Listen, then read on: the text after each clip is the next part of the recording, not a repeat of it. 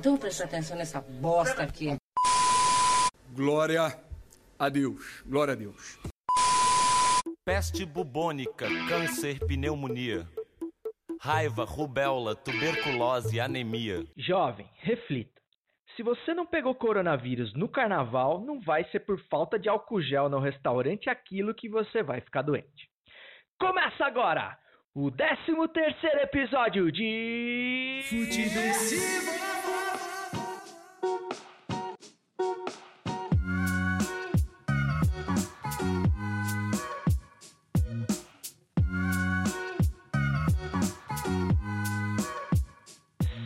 Seja muito bem-vinda, seja muito bem-vindo. Eu sou César Cardu e esse é o Futiversivo de número 13. Isso mesmo, 13. E 12 mais 1 é o Carilli. Canalhas. Futiversivo, aliás, que tá de volta ao seu feed de podcast, seu tocador de podcast preferido e o Deezer também, por que não? É depois de uma pausa necessária para corres assaz pertinentes na Terra da Garoa mais uma vez, de onde eu voltei com mais uma eliminação de mata-mata na mala, além de uma porrada de sonhos para realizar e a saudade da Morena, certo? Falando em São Paulo, gostaria de desejar ao meu brother, arroba Léo Sul, o Havaiano da Moca, meu parceiro de F4L, sim, meus amigos. Serei um dos novos integrantes do F4L na volta triunfal do canal em 2020. Aguarde aí maiores novidades. Mas quero desejar toda a saúde do mundo, inclusive dedicar esse episódio do Futiversivo à saúde do Léo, que tá passando lá uns maus bocados com a sua sofrida coluna. Tá pagando o preço aí de anos e mais anos de edição de vídeo. E realmente o convênio do Léo tá, tá testando quanta dor ele é capaz de suportar antes de autorizar a porra da cirurgia que ele precisa fazer nas costas. É, tem convênio aí que eu vou te falar, viu, cara? É um convênio desse não precisa nem de SUS. É, ah, esse episódio também é dedicado, claro, à memória do grande, do agora saudoso Valdir Espinosa, que nos deixou tristemente essa semana.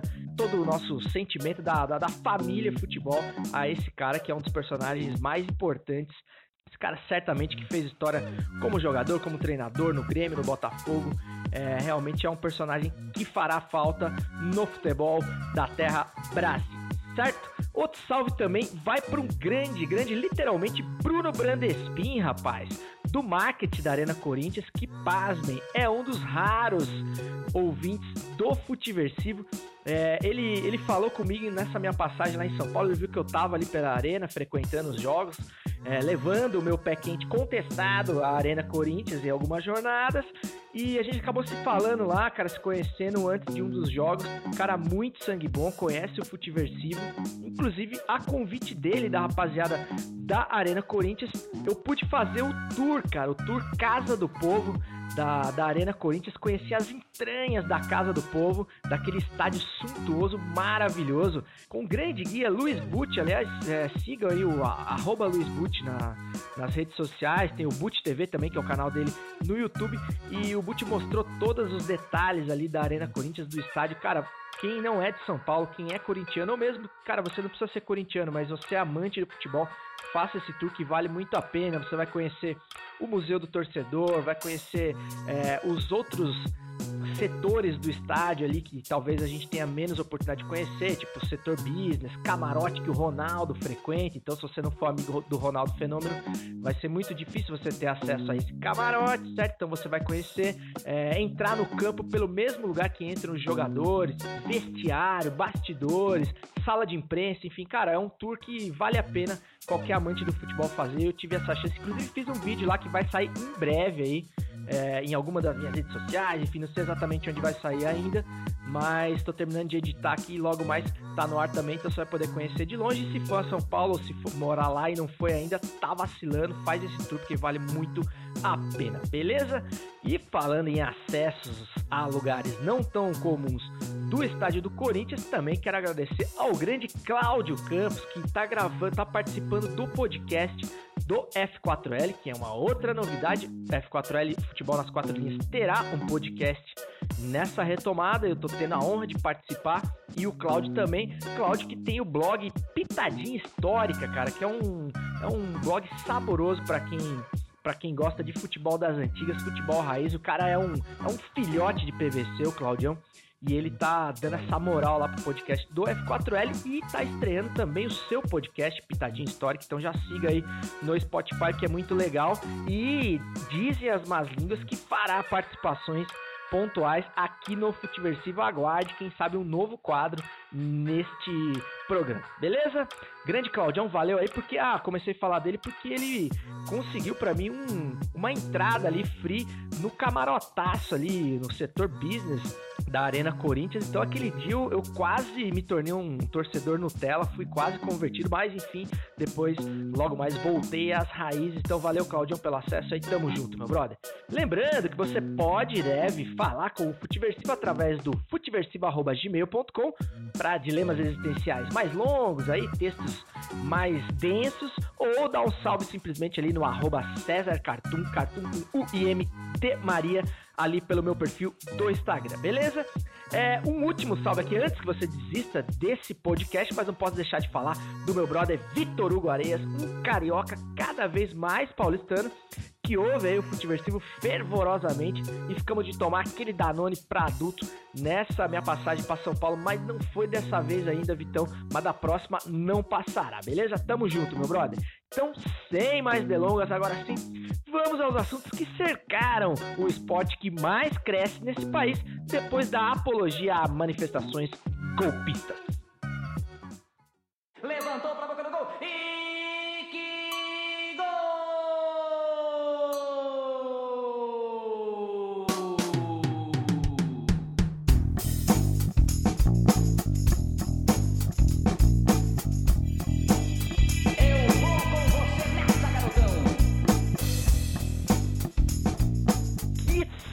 saudade que eu já tava dessa narração épica do maior de todos, Osmar Santos, é claro, falo dele. E é com ela que eu começo falando do acontecimento mais legal no futebol essa semana, menos pra torcida do Galo, não é mesmo? Que foi a vitória do todo-poderoso Afogados de Engazeira Futebol Clube, portentoso scratch da compacta cidade de Afogados em Engazeira, na microrregião do Pajeú, em Pernambuco, sobre o Atlético Mineiro de BH, né? Provando mais uma vez, jovem mancebo, que a história, a tradição, a camisa vão só até a linha que cerca o campo de jogo. Dali para dentro, meu filho, os humilhados podem ser exaltados e vice-versa. E foi o que aconteceu com o Afogados, cara, que já fez história nessa Copa do Brasil com apenas 7 anos de vida, se eu não me engano, seu time, e eliminou aí um dos maiores clubes do Brasil, né? Aliás, a zica que tem tomado conta dos times mineiros não é mole, não. Destaque aí pro goleirão do Afogados, que, que jogou de boné à noite, né? Ao melhor estilo pelada de terça. Aliás, tem uma coisa que tira a credibilidade de qualquer pelada, mais do que jogar de boné, é aquele cara que vai de bermuda florida, sabe? Bermuda de surf para jogar, ou também de tênis de skate. Aliás, evite ser esse cara ao máximo, porque você realmente tira todo o respeito que uma pelada pode ter. Mas de qualquer forma, parabéns aí ao Afogados de Pernambuco e mais parabéns ainda para o Atlético Mineiro, né? Que já conseguiu ser eliminado da Copa do Brasil e da Sul-Americana. E nós não estamos nem em março ainda. Que fase do Galo, hein? Bom, outro acontecimento que não é tão relevante assim é mais um título do Flamengo, né? O Flamengo ganhou a Recopa essa semana, o torneio de um jogo só. Mas, aliás, é, já tá perdendo a graça, né? Acho que o Flamengo deveria se tornar um time café com leite aqui no Brasil, uma espécie de Globetrotters, assim, alguma coisa do tipo. E realmente tá perdendo a graça, né? Sobretudo para quem torce contra conta, não é mesmo? Mas assim, falando sério, cara, alguma coisa tem que a gente tem que tirar de lição, né? Você pega o Flamengo recém voltado de férias aí, com a ressaca de todos os títulos e comemorações merecidas do Rubro Negro no ano passado, e os caras já estão num nível de intensidade física, de competitividade que realmente é, destoa muito do, do, do, dos meros mortais que se tornaram os outros times no Brasil, né? Alguma coisa a gente precisa tirar disso e tentar aprender com o exemplo aí do Portugal e da rapaziada do Flamengo, né? Porque realmente o rubro-negro do Rio de Janeiro, por mais que me doa falar, tá sobrando. E falando em time que não está sobrando de coisas chatas, tenho que relatar os acontecimentos acerca do meu Corinthians, sobretudo no período que estive em São Paulo, acumulando aí a injusta fama de pé frio, né? Acabei perdendo um jogo do Campeonato Paulista, esse que o Claudio me deu ingresso, contra toda a poderosa Inter de Limeira, um jogo que o Corinthians jogou com time misto, aquela, aquela coisa toda, se preparando para o mata-mata que viria na sequência, e acabei ganhando o outro jogo em loco dentro do estádio, é, contra o, o Guarani, né? O, o indigesto Guarani do Paraguai, mas por conta da regra do gol fora, acabei vendo meu Corinthians desclassificado é, mais uma vez de mais uma pré-Libertadores e realmente a ressaca foi grande, a dor de cabeça foi longa, somada às cervejas que eu tomei logo após o evento, mas é, o fato é que o Corinthians, pelo menos o que eu posso relatar é que o Corinthians jogou muito bem no primeiro tempo saiu com dois gols. Parecia realmente que a festa na favela iria acontecer inevitavelmente, mas com o segundo tempo veio o gol do Guarani numa falta mandrake do, do juizão, que nem me lembro o nome agora, mas é aquele que, que apitou a final da Copa Argentina e que errou na final da Copa e que não deveria estar apitando o jogo do Corinthians. Mas enfim, saiu o gol do, do Guarani no, no início do segundo tempo e o Corinthians não conseguiu fazer mais um gol, pressionou, mas realmente perdeu a vaga para o Guarani dentro de casa. E é sobre essa, essa regra do gol fora que eu gostaria de falar, não só por conta do meu time ter sido desclassificado, mas realmente por, por entender que essa regra é uma regra muito injusta, cara. Até o ano passado eu falava disso, que ainda não tinha uma opinião formada sobre o tema, mas realmente depois desse acontecimento e até do, do jogo do, do Fortaleza contra o Independente, que também acabou sendo desclassificado com dois resultados iguais praticamente, é, me leva a crer que tem algumas incoerências nessa regra do gol fora que torna o resultado sim muito injusto na maioria dos casos, né? É impossível você você acreditar a geografia em que o gol foi feito o seu valor, né? O gol valer mais porque ele foi feito em determinado campo de jogo, né? Realmente não, não faz tanto sentido se as duas vitórias tiveram o mesmo número de o mesmo saldo de gols, né, na diferença, talvez a gente pudesse rever isso daí, porque do ponto de vista da dinâmica também, existe algumas situações em que a coisa fica injusta mesmo. Eu peguei até um, um fio, como se diz agora, no, no Twitter, né, que é a forma que as pessoas têm de, de usar mais de 240 caracteres para externar uma ideia mais longa, do nosso querido André Henning. O grande André Henning, jornalista que admiro demais pelas suas opiniões e até pela sua história, e filho do grande irmão Henning. Siga ele lá no, no, no Twitter se você não segue ainda, o, o arroba André Henning com dois N's e G mudo no final. Tenho sérias ressalvas quanto ao André como narrador, né, o tom de voz do André realmente não é o ideal para narração, mas como jornalista é, gosto demais dele e vou até relatar o que ele disse aqui no Twitter sobre a regra do gol qualificado ou do gol fora, né? Situação 1, dois pontos, diz o André. Um time traz um empate de 0 a 0 fora de casa. Ele faz um ponto fora. Aí vai jogar no seu estádio e faz um gol.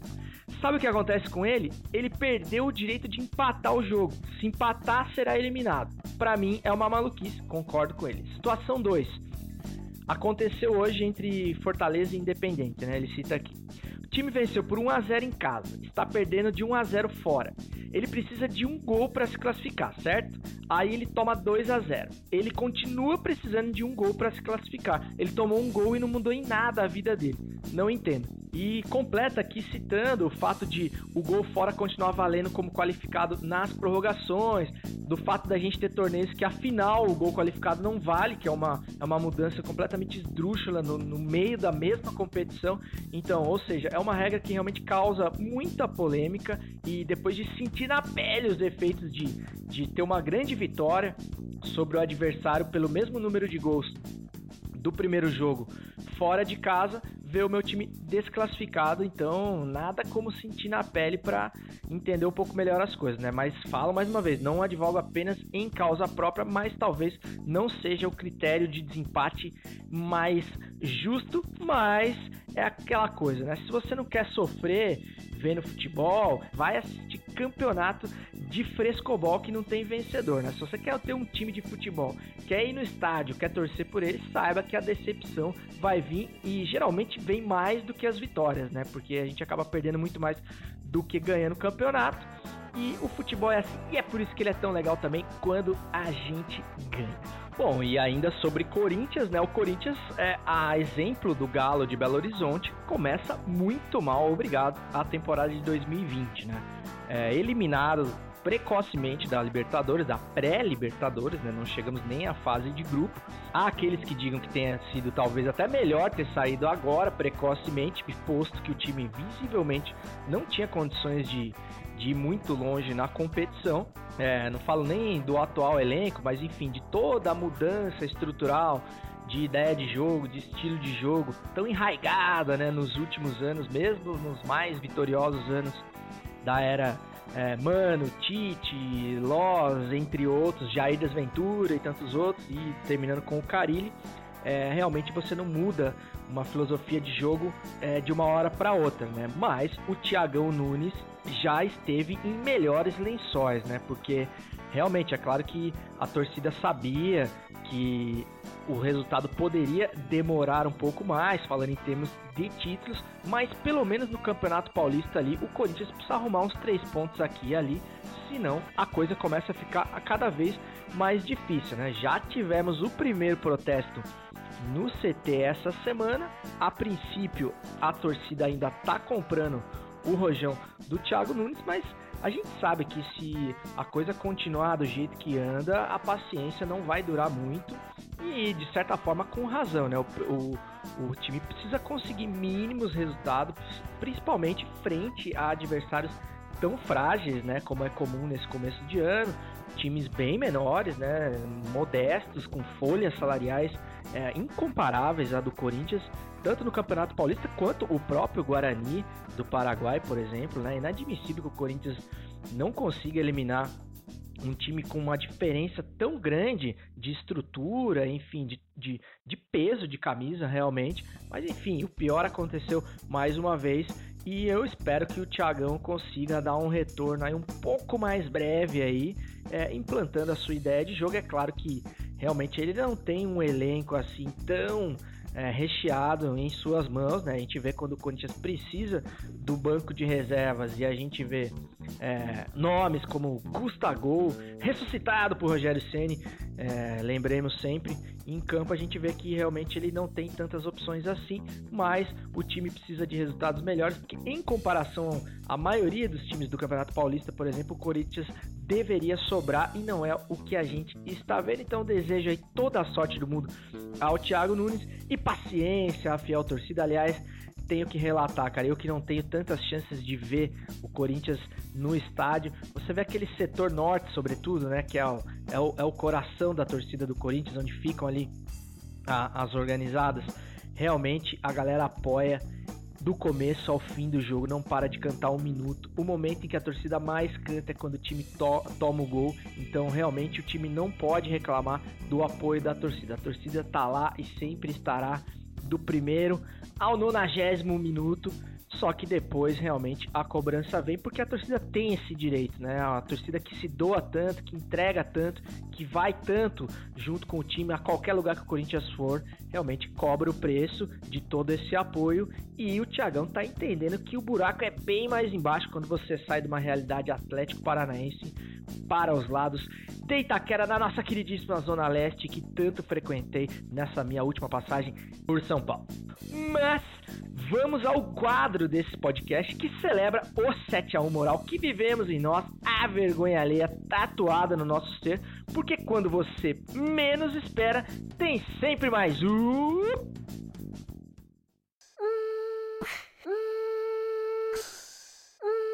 É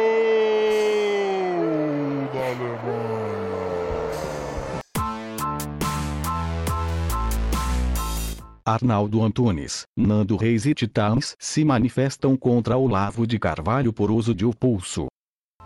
Canção de 89 foi usada em vídeo de convocação para um ato a favor do governo postado em rede social do escritor. É, vou ler um pedacinho da matéria aqui, depois da manchete do nosso querido repórter GPS, antes de comentar mais esse gol da Alemanha. Os cantores Arnaldo Antunes e Nando Reis, da banda Titãs, se manifestaram em redes sociais contra o uso da música O Pulso, pelo escritor Olavo de Carvalho, apontado como guru do governo Jair Bolsonaro. Olavo utilizou a canção em uma postagem de convocação para um ato a favor do governo marcado para o dia 15 de março. Cara, é. Pleno carnaval, né, cara? O seu coitado Arnaldo Antunes teve que parar tudo que ele tava fazendo pra fazer um vídeo aí, se posicionar, pedir para que, que esse senhor, é, que é, é o guru intelectual do governo, é o guru intelectual da nova era como um todo, né?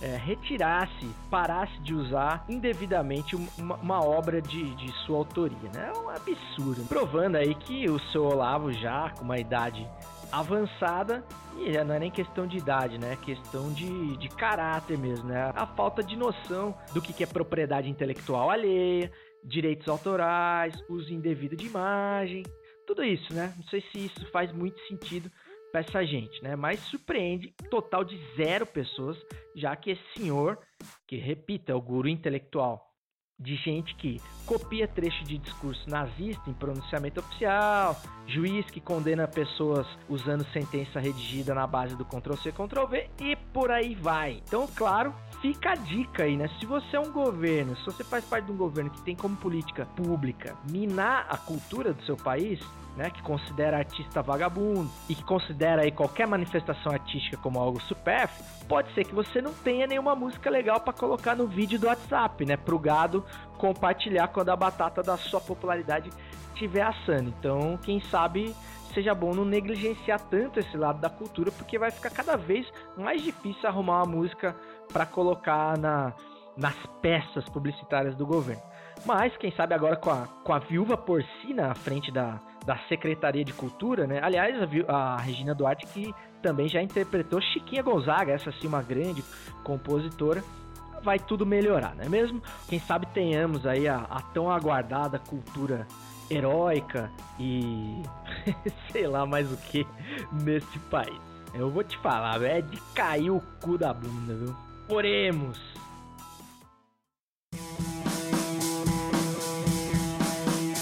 Quem indica? E falando em cultura das boas, chegou quem indica, quem indica quadro que tem a pachorra, que tem a audácia de te indicar um conteúdo, seja em filme, em série, livro, ou mesmo podcast, canal de YouTube, enfim, qualquer tipo de conteúdo que possa de repente ser uma novidade aí para você, que você possa vir a consumir e, e gostar ou deixar de gostar e a gente poder discutir sobre isso e enriquecer culturalmente este seu repertório, não é mesmo? Assim como me enriqueceu demais, aliás, foi um dos filmes mais lindos que eu vi nos últimos tempos, que é o Jojo Rabbit. Eu tava bem eu tava bem aí defasado em relação aos filmes do Oscar, não tinha visto nenhum ainda. E vou te falar que eu comecei com um belo de um filme que elevou a régua da minha expectativa. O Jojo Rabbit é um filme de 2020 do diretor neozelandês Taika Waititi, ou Waititi, não sei como é que se lê, e foi indicado aí ao, ao, prêmio de melhor filme, né? Não ganhou, quem ganhou foi o Parasita, que eu preciso ver ainda, não vi. É, mas ganhou o Oscar de melhor roteiro adaptado. E tem a nossa queridíssima Scarlett Johansson, que fez a mãe do, do, personagem principal do filme, que é um menino que é do, do exército mirim nazista. É um filme que se passa na Segunda Guerra Mundial. Tem uma fotografia maravilhosa. Eu tô com medo de falar aqui e ficar dando spoiler. Mas enfim, o fato é a história do filme é mais ou menos assim. O, o menino ele tem um amigo imaginário, que é o Adolf Hitler, que é interpretado inclusive pelo o, o Taika, né, o diretor do filme. Ele também atua maravilhosamente no filme, é um amigo imaginário dele. E a família, né, a mãe dele, que é a, a Scarlett, maravilhosa por sinal, esconde em casa uma menina judia, né, nos seus porões, como era tão, tão comum naquela época. E o gurizão, menino solitário e tudo mais, e ele começa a se relacionar com essa menina e tudo mais, apesar dele ter um super fanatismo pelo exército nazista, aquela coisa de pertencimento, de escoteiro e tudo mais, aquela, aquele fanatismo tipicamente infantil, fantasioso. E é o, a coisa que eu achei mais legal no filme é que todo é, todo o fanatismo, todas as falácias que se criam acerca do diferente, no caso ali os judeus, ou em outros casos a gente pode é, atribuir isso aos comunistas ou, ou, ou, mesmo aos petistas e tudo, ao Petralha e tudo mais. Você vê como que chega a um, a um, a um fanatismo completamente infantil, fantasioso, típico da criança, né? Que se fosse apenas uma, uma, uma fantasia infantil não teria problema algum, mas é, expõe, esse filme expõe o ridículo que é você pensar certas coisas é, esdrúxulas, né, absurdas, é, completamente distorcidas, aumentadas acerca do seu diferente, levando, é claro, as consequências nefastas que o nazismo, o fascismo e outros regimes é, levaram e querem voltar a levar, não é mesmo? Então, cara, uma dica sensacional. Assista esse filme, está nos cinemas. Tem uma fotografia maravilhosa, estética do filme, os diálogos. É um filme triste, engraçadíssimo ao mesmo tempo. É realmente um filme que você não pode deixar de ver. Quer dizer, você pode, porque você pode fazer o que você bem entender, mas se você assistir, você não vai perder nada e vai me agradecer com certeza lá no futiversivo.gmail.com ou no arroba César Cartoon, aliás, perfil do Instagram que você precisa seguir.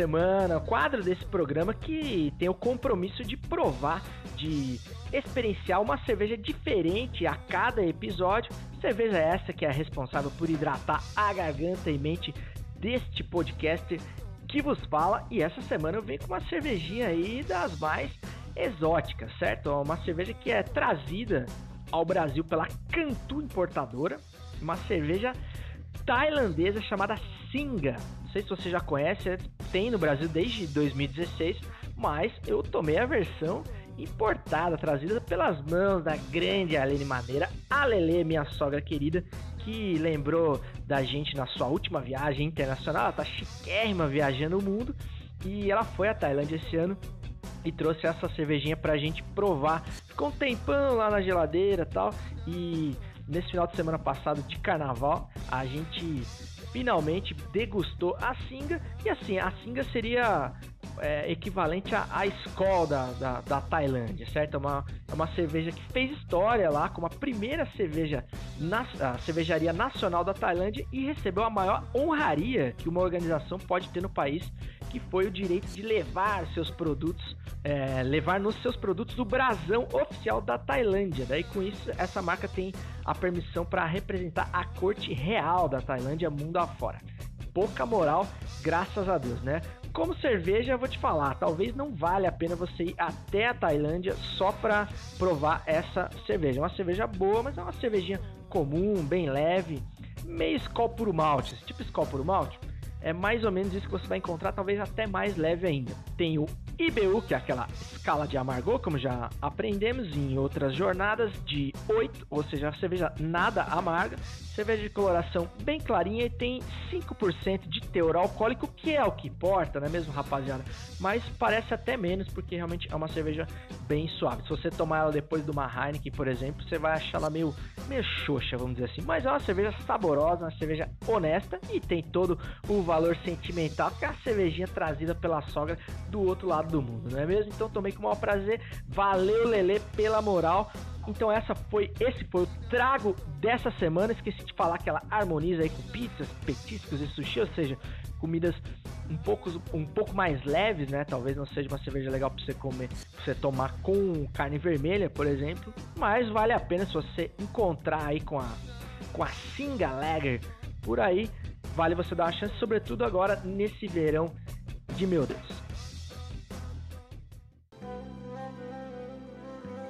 O fantástico mundo de Carluxo. Quem conhece os segredos da imaginação não se perde, nem perde a razão. O fantástico mundo de Carluxo, que é o quadro desse programa que, que se rende à genialidade desse new pensador, desse pensador da nova era, Carlos Bolsonaro, um gênio muitas vezes incompreendido. E eu vou te falar, hein, cara, depois de duras críticas que eu fiz aqui a abstinência criativa de Carlos Bolsonaro no Twitter, sou obrigado a dizer que ele, assim como o Futiversivo, está de volta em sua melhor fase. Hein? Carlos Bolsonaro está soltando as asinhas no Twitter novamente e essa semana já nos brindou com novas pérolas do pensamento Olavo Planista, abre aspas para o 03. Porque só agora, quando um governo monta sua equipe de forma independente e põe fim a essa relação promíscua, dando início a uma relação republicana e levando à prática o respeito à autonomia de cada poder, as velhas raposas e a mídia militante veem uma ameaça. Nós sabemos. E fecha aspas para o Carlos Bolsonaro, nós também sabemos, o Carluxo, é, por que, que a gente está vendo uma ameaça, não é mesmo? E é com esse delírio criativo digno de quem vive num universo paralelo, escrito em fonte Comic Sans, que eu declaro inaugurado oficialmente o final de semana, desejando que você não receba no seu grupo de WhatsApp um vídeo de 2015 com imagens de 2018. Até semana que vem, não vai ter golpe e segue o jogo! O pulso ainda pulsa.